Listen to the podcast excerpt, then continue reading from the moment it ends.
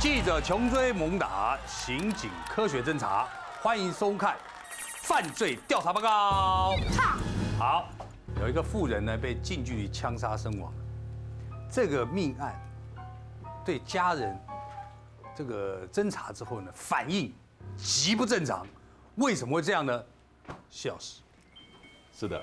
这个案子呢是发生在九十七年呢十月十四号的凌晨被发现。发现呢，那有一个妇人呢叫华彩慧，那华彩慧呢，她被发现在在桃园的大园呢台六十一号的的路上呢，她死在她自己的车上，然后呢被人家呢近距离呢行刑式的这种枪杀。妇女哎，妇女对，然后她坐在那个驾驶座上呢，然后被人家行刑式的枪杀。那驾驶座的这个。气这个车窗呢就摇下来，嗯，好摇下来。等下会讲到一些相关的疑点，是。结果呢，这个这个华彩会呢一查，他住在新北市的三芝，嗯，那怎么会跑到桃园的大远呢？还六十一号的地方，发现呢他没有地缘关系。对，这个案子警方查的时候，以为是仇杀或财杀，因为呢这个华女呢，她本身呢经营这个超商呢，她欠下呢大笔的债务。另外呢，他有帮他哥哥叫华明雄呢，然后呢，他哥哥是营造公司，结果帮他等于是哎背书呢等等，结果呢也负债了，加起来的负债有一千多万，所以呢，刚开始警方呢以为是那个黑道啦，或者是说呢讨债集团呢等等的的一个追杀，嗯，可是想想追杀不对啊，一追杀以后你钱就要不回来了，人打死了就要不回来了。结果呢，他的先生呢叫许碧成，他先生呢，因为他有债务的关系，他们夫妻感情很好，可是呢，因为有债务的关系呢，所以他们就假离婚，嗯，但是还是住在一起，夫妻感情蛮不错。他现在就跟警方讲，他说呢，太太呢，当天晚上出去的时候，当天晚上出去的时候，他说呢，他要到一个这个当铺呢，去跟当铺谈判呢，解决四十万左右的债务。隔没多久以后呢。他又打电话来，他说呢，他在路上呢被人家跟踪了，然后呢，他先生呢，这个徐，这个徐碧城呢，就跟警方呢提供这样的讯息，所以呢，警方刚开始以为就是一个单纯的这种追杀啊等等不还钱啊哈等等追杀，可是呢，后来查了三个月以后呢，发现诸多的疑点，什么疑点呢？第一个，车上呢发现呢这个华女呢，她就坐在那个驾驶座上，然后呢。这个排挡杆呢放在停车的 P 档，哎呦，车子熄火，然后呢这个呃司机呢车窗摇下来，车子停得好好的，就被人家近距离行刑式的枪杀。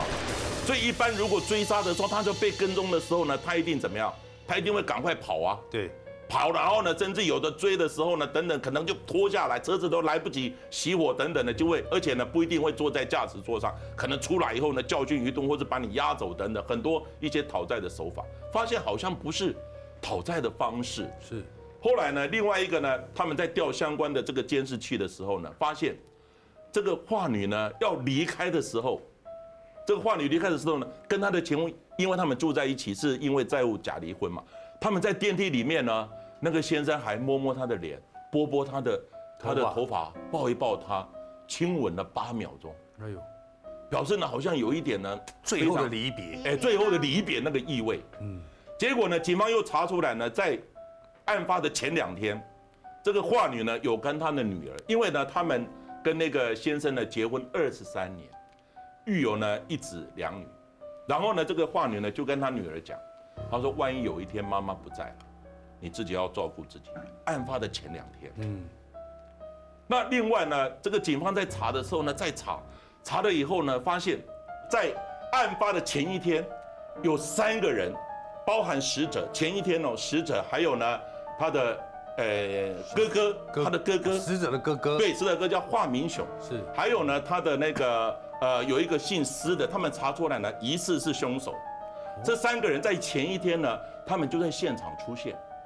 先去过，对，所以呢，可能是勘察地形，嗯，警方就觉得说很可疑，嗯，很可疑。另外呢，有秘密证人提供线索，他的提供线索说怎么样呢？就这个画女呢，因为她有欠债务，然后呢，跟这个秘密证人讲呢，他说人找到了，我哥哥帮我找到人了，然后呢，这个人他没有讲什么人，大概就是指的这个这个枪手。嗯，他说事先要给他呢钱金一百零一万。嗯，钱金呢一百零一万。然后呢，他不是欠人家钱吗？对，他欠人家钱。他现在这个案子就设计怎么样呢？设计就变成他哥哥跟他先生串通好，也得到死者的同意，然后呢，请了枪手把他呢给枪杀，然后呢，他自己呢也投保了。两千七百万的保险。哦，警方查查以后呢，发现这里面非常可疑的就是，他的哥哥跟他的先生的知情，然后呢找了这个枪手，然后呢来把这个这个呃华女呢，就是华女愿意牺牲自己，然后呢获得两千七百万来解决家庭的债务的问题。他们就要拿保险金就对。对，拿保险金。那当然了，后来警方查的时候，家人说怎么可能？怎么可能？我杀了自己的人，然后呢，这个这个我的妹妹她怎么可能会牺牲自己来呢？他们呢都不承认，但是呢，警方也用了测谎，结果呢，四个人呢，这四呃四个人呢，通通没有通过测谎，所以呢，他先生，他先生，他哥哥，他哥哥，还有一个枪手，枪手，大概只有三个人，嗯，对，那他们呢，最主要是测谎没有通过，最后呢，这个法官呢就判刑确定。这个案子呢，讲在也是人间的悲剧了，牺牲自己解决家庭债务的问题，让人不生唏嘘啊。女人真伟大哈，为了家庭什么事都做得出来，是不是？来，真相，嘿 嘿。OK，警察厉害了，用手就能当测谎机，这么厉害，这个太狠了吧？人肉测谎机，人肉测谎机。他这个案子是这样的哈，就是在今年四月份的时候，今年的，对，今年。在。彰化呢，它是一个等于是比较高的地方，然后呢有一个公寮，就公寮前面呢发生一个车祸，怎么样的车祸呢？过程是这样子，司机呢就是这个嫌犯叫张子勋，他原来的名字呢叫张振发，结果呢他呢车子呢开到这个地方的时候呢，他说他要去上厕所，结果车子呢排档摆在哪里呢？排档摆在呢那个低档，就是前进档，是。结果那个地方是平地啊，它不是坡地，它只有平地啊。结果里面坐了什么？坐了他的太太，还有呢他的爸爸。结果呢这车呢慢慢就滑动了，滑动，然后他就把他门关起来以后，他说要去上厕所，就车子嘣嘣就下去了，砰就掉下去了。掉下去以后呢，后来呢发现爸爸死了，然后呢这个呃他的太太呢，他的太太呢受重伤。结果呢后来警方到达现场的时候呢。就看那个张子寻啊，因为他张他跳掉下车嘛，就发现了他反应非常的奇怪。为什么？如果呢你爸爸死了或太太重伤了，你应该很伤心。可是呢发现呢他好像蛮失望的。后来警方呢就觉得蛮奇怪的，这里面是不是有哪些隐情？嗯，呃，就用这个人肉测谎机。什么叫人肉测谎机呢？其实测谎机刚刚讲基本的原理，一个是心跳、血压。对不对？然后呢，还有皮肤电阻哦等等。当然，现在先进的还有其他的一些东西。但是呢，刑警常常用的，这个一些老刑警呢，其实比较厉害的。一看你这个人反应怪怪的，心虚啊，心虚，看得出来，就摸摸手，哎，手借我一下，哎，摸摸脉搏，哟，心跳很快啊，哎呦，手汗很多哎，盗汗的，盗汗呐，又冰冷呐，然后肩膀拍拍，哎呦，肩膀好僵硬。其实有一些是怎么，有些是假的，啊，就是唬唬他而已。对，结果这个张子军呢，一唬以后呢，他吓到了，他说：“是了，这个案子是我是我是我干的。”就是刑警吓到，哎哎，我跟你开玩笑的你啊！好好，结案结案，吓坏了。后来发现怎么样？嗯，他是一个道士，嗯，他是一个做做法的道士啊，哎，就是常常我们要帮人家做法的一个道士。结果呢，他的欠了一屁股债，跟地下钱庄又借钱。欠了一屁股债，当然一屁股债，他讲说是因为要照顾妈妈，因为他妈妈啊钱还没有过之前啊生病啊等等，跟人家借钱等等。可是后来发现他怎么，他外面有小三呐，花费还蛮多的，对不对？然后呢，他跟那个太太呢结婚才四个月，还没有结婚之前呢，他就已经有债务的问题，他就跟他设计，他说呢我这样子还没有结婚之前就帮他保了三百万，